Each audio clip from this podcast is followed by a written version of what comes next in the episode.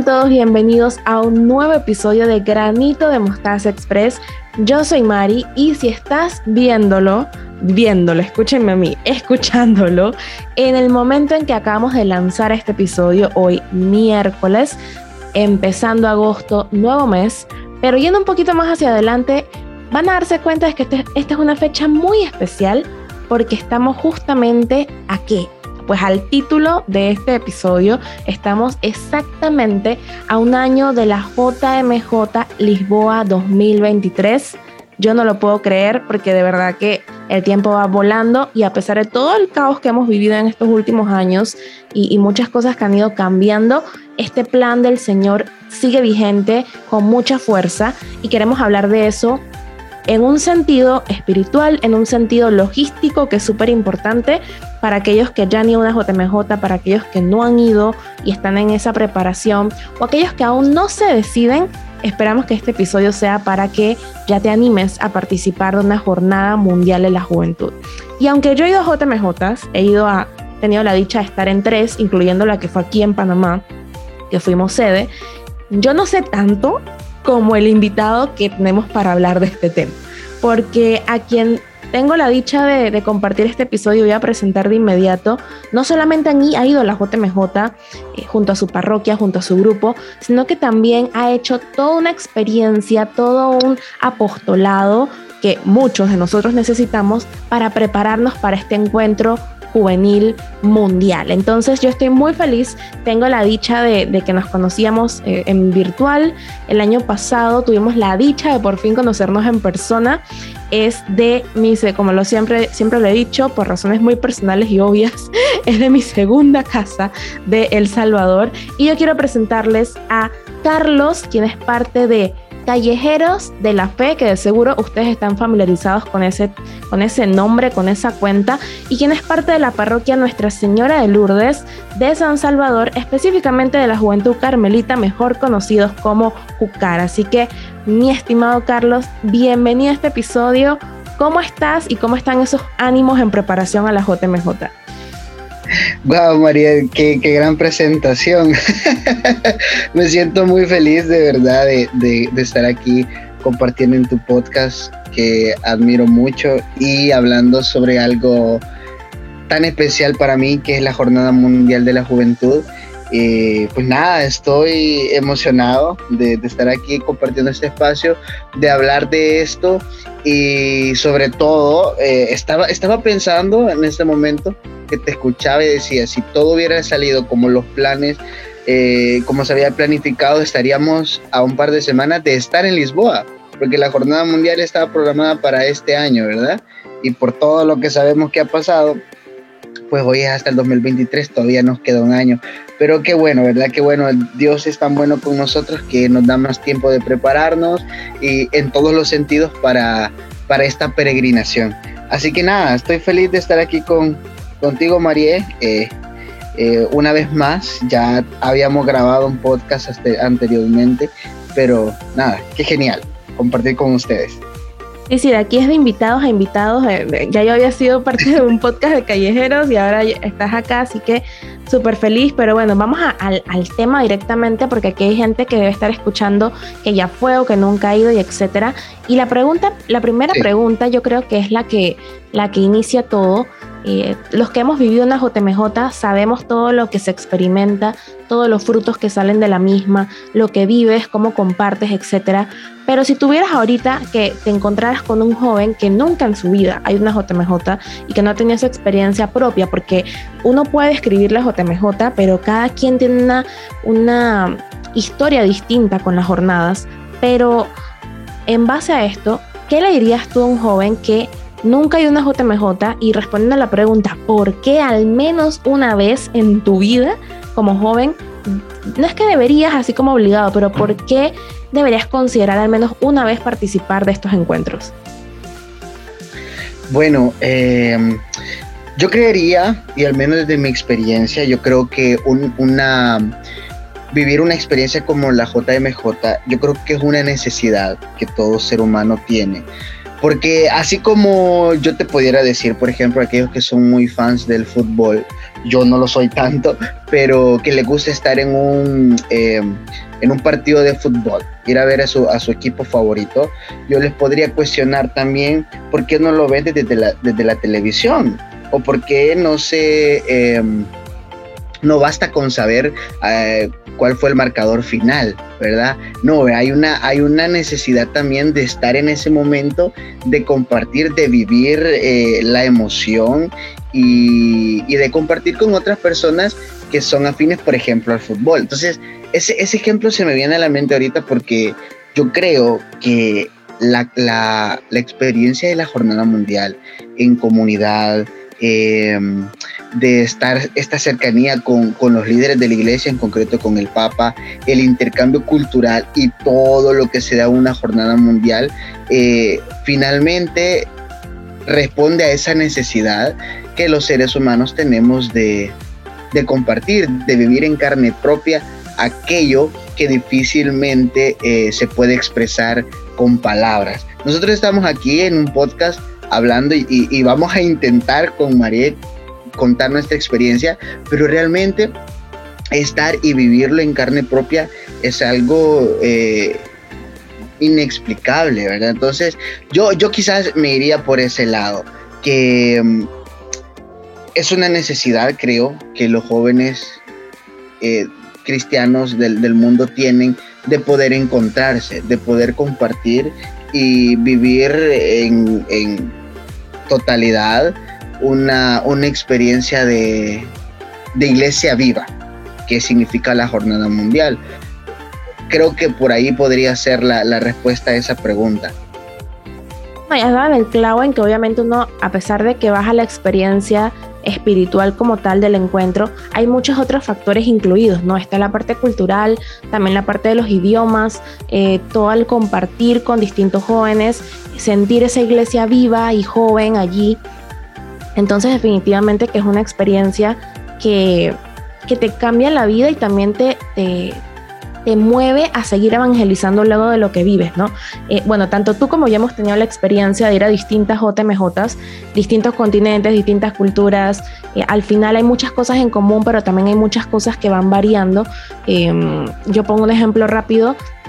Yo fui a la de Río de Janeiro en 2013 y fue muy, muy, muy tal cual como los brasileños, muy este, alegre, muy movida, muy así como que se notaba que era en un país latino, de carnaval literal. y luego fui a 2016 a Polonia y me sentía en un estado de paz permanente. O sea, era todo muy solemne, pero también muy alegre, pero solemne. Pero de verdad que tú, y esta era una JMJ de misericordia, entonces iba súper atinado y bueno, luego aquí en Panamá no puedo decir mucho porque era como que súper acostumbrada a todo lo que estaba viendo, era en mi país. Era un carnaval también. Sí, sí, pero cada, cada edición es distinta, sin embargo, para este en puntual, que viene siendo la del otro año, si Dios quiere, eh, va a ser muy diferente a todo lo que hemos visto previamente, porque venimos de una pandemia, venimos de varias crisis, venimos de un cambio mundial de actitud, de comportamiento. Em, sé que no somos, no predecimos el futuro, evidentemente, pero desde tu experiencia y lo que has vivido, y cómo, y cómo ustedes pues están preparándose para Lisboa, ¿qué consideras que vaya a ocurrir diferente a las ediciones pasadas eh, quizás no en la parte espiritual, que obviamente todo va ligado a, ese encuentro, pero quizás en, temas más logísticos, de, no sé, eh, tú que tienes más conocimiento, ¿qué crees que puede ser distinto a ediciones pasadas que hemos tenido? Sí, bueno, eh, yo he venido pensando en eso ya desde hace un buen rato y yo creo que esto va a ser un reto tanto para la sede de la jornada mundial como para todos los que vamos a participar en nombre de Dios, ¿verdad? Porque em, venimos de un momento en el cual, como tú lo has dicho, ah, la, el mundo cambió, el mundo cambió y la iglesia sí o sí tuvo que haber cambiado, ¿verdad? Lo vivimos en nuestras realidades personales, en nuestras comunidades, nuestras comunidades han cambiado. Entonces, creo que la jornada mundial definitivamente también va a cambiar. En primer lugar, creo que es un reto a nivel logístico eh, tratar de cuidarnos, tratar de cuidarnos en el tema de salud, porque sí habrá una concentración muy grande muy grande de jóvenes, ¿verdad? Y supongo yo que los organizadores ya estarán eh, previniendo todo esto porque lo que, no, lo que menos se quiere es que, que la jornada mundial sea eh, un, espacio donde pueda brotar algo más, ¿verdad? yo creo de que no, que sí, un foco, exactamente. Yo creo que eh, depende también de cómo nosotros nos responsabilicemos. Y la iglesia fue muy responsable en, en, lo que pudo durante todo este tiempo y en la jornada mundial también lo va a hacer. Pero también depende de, de cuánto hemos aprendido nosotros y, y, y, cómo la fe se está viviendo a pesar de todas estas limitaciones. Pero creo que va, creo que va a ser muy, muy, muy bueno. Además, falta un año todavía. Yo creo que en un año todavía vamos a aprender mucho más sobre cómo cuidarnos y, vamos a estar mejor preparados, definitivamente. Ahora, eh, viendo en un plano em, de, la, de la perspectiva quizás de fe que tenemos ahora, creo que vamos a valorar mucho más este encuentro. Porque em, definitivamente lo que más extrañamos en todos estos años atrás era el estar con el otro, el compartir con el otro. Imagínate qué terrible fue poder eh, estar encerrados en nuestras, nuestras casas y no ver a nuestros hermanos de comunidad más cercanos. Mucho menos íbamos a estar pensando hace dos años en el poder eh, eh, reencontrarnos con nuestros amigos de otros países. Y hoy lo vamos a lograr en nombre de Dios y, vamos a estar ahí. Entonces definitivamente este espacio va a ser aún más valorado por todos aquellos que vayamos y, y va a ser un espacio totalmente de agradecimiento hacia Dios, a nuestra Madre María que también nos va a estar eh, acompañando en, en, Lisboa, porque esta jornada también va dedicada a ella. Desde Panamá ya nos está llevando hasta, hasta Jesús definitivamente. Sí, yo creo que tiene un sentido también muy especial de que María María siempre está presente, obviamente, pero que ya sean dos JMJ seguidas en que el mensaje central gira en torno a nuestra madre. Y tal cual como has dicho, va a ser un regalo para valorar mucho, eh, porque creo que con la experiencia que tuvimos de pandemia, al menos yo me llegué a hacer esa pregunta, no sé si tú, pero sé que algunos habrán pensado, ¿será que habrá otra oportunidad? O sea, ¿será que de verdad habrá con todo lo que ha ocurrido, con toda la incertidumbre que se generó, ¿será que voy a tener la oportunidad de ir a otra JMJ? Quizás estos jóvenes que decían, no, no voy a esta, voy a la próxima, voy, dentro de cinco años. O sea, hemos aprendido a valorar desde lo pequeño hasta las, hasta las oportunidades que pensamos que hay un montón y puede que sea la última. Entonces, yo creo que de verdad que cuando se esté allí en la JMJ, va a ser un sentimiento muy fuerte, en, en el buen sentido, de todos los que estén de gratitud y creo que eso es algo que se va construyendo en todo este camino, ¿no? Y, y, sí, me parece eh, muy bonito toda la espera, llena de esperanza que estamos haciendo hacia ese camino y independientemente de la parte logística y toda la parte de preparación, formación y todo lo que se hace, creo que eso es algo crucial para valorar esta oportunidad que se está dando, que como tú mencionas, quizás de aquí a un año pues ya las cosas estén mucho más tranquilas, que este año pues gracias a Dios en ese sentido hemos ido como viendo la luz poco a poco. Sí, entonces eso es algo que, que motiva muchísimo. Y bueno, yo sé que el tema de JMJ es amplio. Aquí podríamos ponernos a reflexionar que si el logo, que si la, que si el himno, que si el, la, el lema, o sea, podríamos ir viendo cada paso, pero nunca terminaríamos.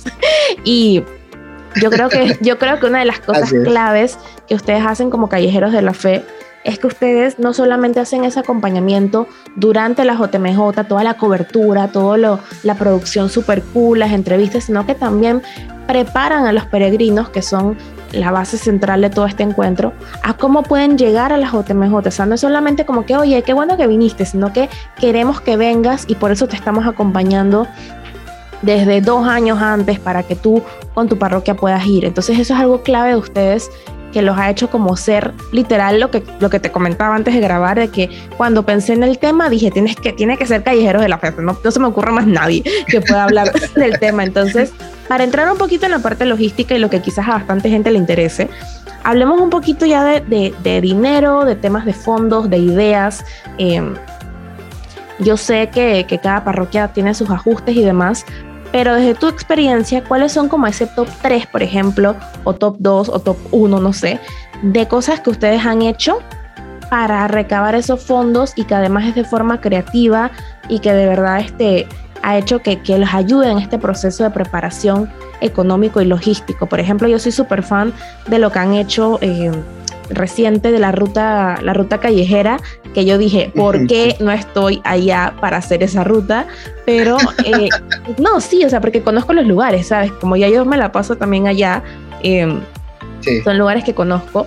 Entonces cuéntame un poquito algunas ideas para esos fondos y para esa preparación ya per se de las parroquias. Sí, claro. Bueno, quizás lo primero que hay que decir es que todos partimos de realidades bien diferentes. Yo tengo muchos amigos en, que conocí en, España por la Jornada Mundial en Polonia y pues ellos me decían, ¿verdad? Que cuando yo quería conversar un poco cómo estaba el, tema de la jornada mundial allá, ellos están ahorita muy tranquilos, todavía no hablan de tanto de la jornada mundial porque están muy cerca, ¿verdad? Están muy cerca y seguramente un par de meses antes eh, tendrán armado todo. En cambio, a los que nos toca cruzarnos todo el charco, todo el, mar, eh, pues toca prepararnos con mucho tiempo. Entonces creo que eso, eso, eso es importante, ¿verdad? Eh, ver, ver esos factores que, que afectan a mi realidad como peregrino, a diferencia de muchos otros peregrinos. Aquí también va, por ejemplo, el tipo de grupo con el que, con el que viajo.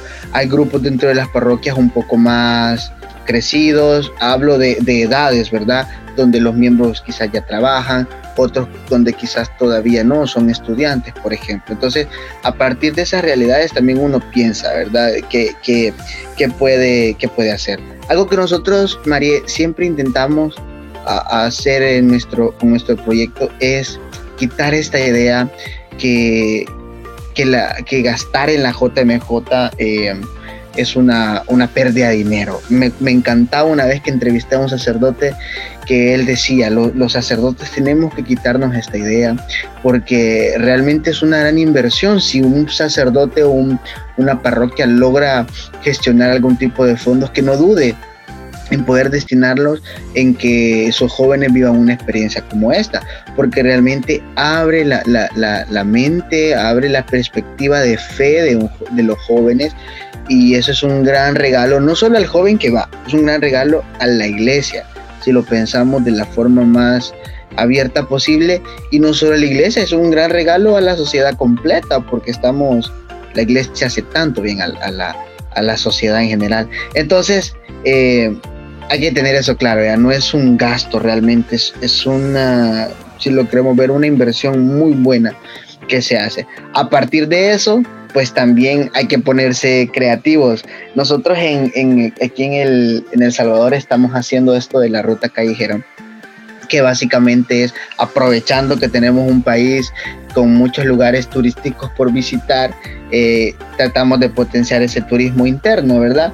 Las personas que nos ayudan, muchas son de nuestra parroquia, son de parroquias vecinas o amigos, que viajan con nosotros y pues claro, pasamos un momento eh, bonito todo el día, compartimos, hacemos comunidad y al mismo tiempo esto nos deja una ganancia que nos sirve como para tener un fondo un fondo común.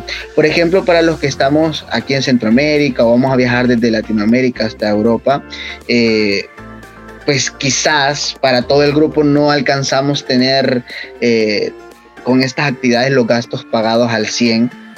La mayoría de veces eh, tenemos que cada peregrino aportar cierta cantidad de dinero que hemos ahorrado de nuestros trabajos o de alguna manera, pero siempre es importante este trabajo, al menos de mi experiencia, este trabajo en común que nos permite tener un fondo, digamos, un fondo mm, de base, digamos, ahí que está para cualquier, para cualquier cosa que necesitamos, ¿verdad? Poniéndolo al servicio de todo el grupo.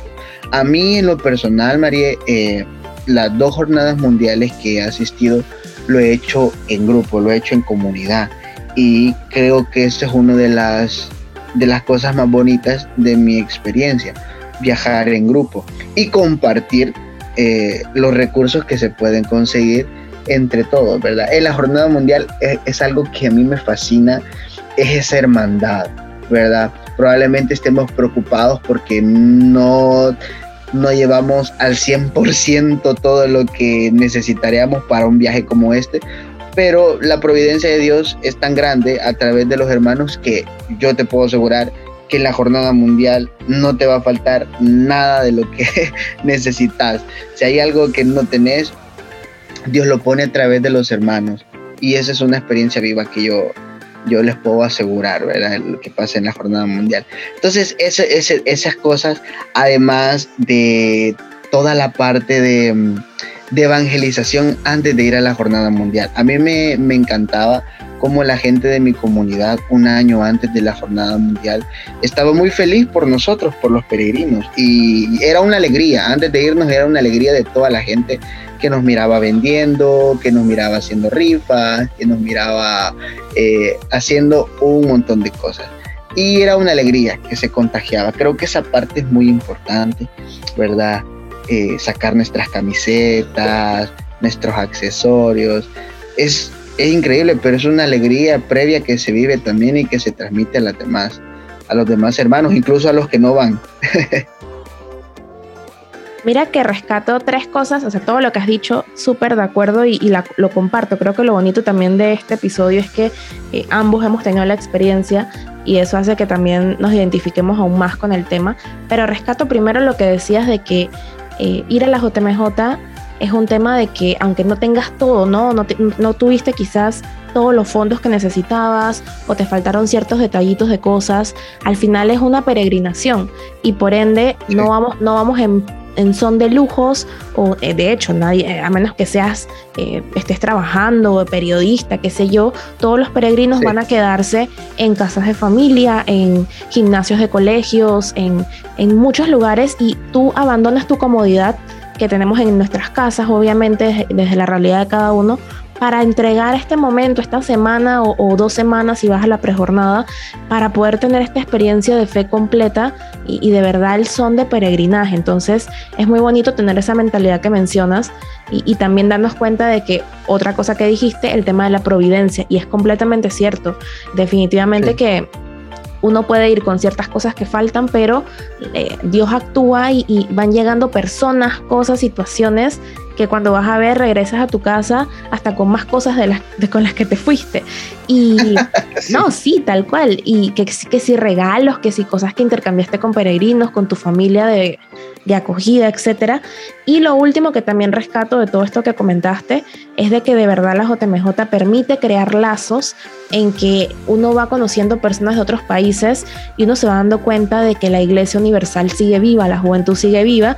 Un ejemplo clarísimo, yo los conocí a ustedes de forma virtual primero, porque veía todos los videos que hacían de preparación a la JMJ y, y yo, yo nunca los había visto en la vida, no, o sea, nada, y yo me acuerdo que nos chateamos y todo, porque yo decía, qué genial lo que hacen, y así empieza, o sea, así empieza la conexión, y míranos ahora, pues grabando otro podcast y nos conocimos hace unos meses en El Salvador, y, y todo fue como que, wow, o sea, de verdad que es al final un evento que conecta corazones y fomenta la evangelización porque después de la JMJ uno sale renovado, emocionado y demás. Entonces, eh, Justamente, María, ahora, ahora venía, iba para la universidad y veníamos con un amigo y venía la mamá de mi amigo y él, él me había comentado en alguna ocasión que ella había asistido a, una, a, tres jornadas mundiales y bueno, me volví loco hablando porque ella estuvo en, en Roma, estuvo en Denver, bueno. Y hablamos de, precisamente de esto y me dice, ahora es tan genial porque las redes sociales permiten que estos lazos perduren. Me contaba ella que lastimosamente en esos tiempos de jornada mundial hizo muchas amistades, pero que pues lastimosamente están únicamente su recuerdo porque no habían formas de poder continuar una comunicación. Y hoy en día creo que esa es una gran bendición que nosotros eh, podemos mantener ese tipo de comunicación y, podemos seguir haciendo cosas grandes. Yo estoy con la esperanza que en Lisboa me voy a encontrar ya, imagínate, después de tantos años, desde el 2016, me voy a reencontrar con mis amigos de, de España, de Portugal, que los conocí en, en la jornada 2016 y ahí está con la misma, con la misma fe y el mismo amor. Entonces creo que eh, la juventud de estos tiempos tiene esa enorme bendición que, que es más fácil comunicarnos, es más fácil reencontrarnos y mantener esos lazos vivos. Yo creo que por mucho tiempo, pues, porque esto vamos a tener por mucho tiempo más. No, y, aquí nosotros somos el vivo ejemplo de que, así que eh, pueden usarnos de ejemplo de que la conexión sigue. Em, bueno, de verdad que muchas gracias, eh, mi querido Carlos, por, por, aceptar esta invitación, por conversar este tema que sé que te apasiona mucho y que ojalá todo esto que hemos conversado inspire y motive a muchos jóvenes a querer participar de esta fiesta, de la juventud, de esta fiesta, de la iglesia y del amor de Dios. Yo quiero invitarlos a que sigan a Callejero JMJ, si los pueden encontrar Callejero JMJ en Instagram eh, y pues estén allí pendientes porque obviamente cuando se acerque mucho más la fecha, de seguro va a estar todo este contenido para ayudar a los peregrinos que ya deben estar en este son de preparación eh, para este evento estamos ya cortísimos de tiempo, pero eh, sí te quería decir, pues, primero agradecer, eh, decirte que ojalá nos podamos ver muy pronto y si quieres dar algunas palabras finales eh, para despedir este episodio y también para invitar pues a los jóvenes a que se animen a vivir este encuentro que están a tiempo todavía porque estamos a un año de esta experiencia, si Dios quiere. Sí, claro. Bueno, jóvenes, yo eh, pues les quiero decir que la experiencia de la Jornada Mundial es un regalo de Dios definitivamente para la iglesia de, hoy. Como el Papa nos decía en, Panamá, estamos, eh, los jóvenes somos el ahora, el ahora de Dios. No somos una sala de espera. Entonces creo que eh, no perdamos tiempo, no perdamos tiempo, soñemos en grande en, en poder estar en un evento como este se los digo con toda la seguridad del mundo y, quiero decirlo, ojo, quiero decirlo en calidad de enviado del Papa Francisco, porque tanto María como yo somos enviados del Papa Francisco desde el momento que fuimos a una jornada mundial. Yo les quiero decir, eh, les quiero motivar a asistir a un evento como este para que ustedes también sean enviados de, del Santo Padre y enviados con también de parte de nuestro Señor a reactivar nuestra, nuestra fe. Creo que la Jornada Mundial reaviva la fe de los grupos juveniles, nos hace ver una perspectiva más grande de la iglesia. Si usted que nos está escuchando siente que en su grupo juvenil o en su comunidad ahorita hay, está tambaleando, pues yo le quiero decir que hay una iglesia gigante, viva, que le espera y que si hay algún problemita, pues esos problemitas quedan tan insignificantes a, lo grande que Dios es en, la iglesia universal. Así que nada, motivarles a esto, motivarles a que podamos estar en Lisboa, que nos encontremos allá y que formemos puentes, como el Papa Francisco siempre nos dice. La jornada mundial finalmente es un puente, así me lo imagino yo, un gran puente que une hermanos en la misma fe. Hermanos que somos diferentes, claro, que tenemos diferencias, pero que hay algo que nos une y es el amor de Cristo Jesús. Así que feliz de haber estado con ustedes acá, espero que me volvás a invitar, María. Claro, claro que sí, o sea, podemos darle, sacarle mucho más tema a esto. De verdad que muchas gracias por haber estado con nosotros. Gracias a ti que escuchas este podcast. Recuerda que tenemos todos los miércoles un nuevo episodio, así que de esta forma nos despedimos. Recuerda seguir a Callejero JMJ en Instagram. A nosotros nos encuentras en arroba como un granito de mostaza PTY y será hasta el próximo miércoles donde tengamos otro tema de crecimiento personal y espiritual para ti aquí en Granito de Mostaza Express. Que Dios te bendiga y nos vemos entonces en la próxima.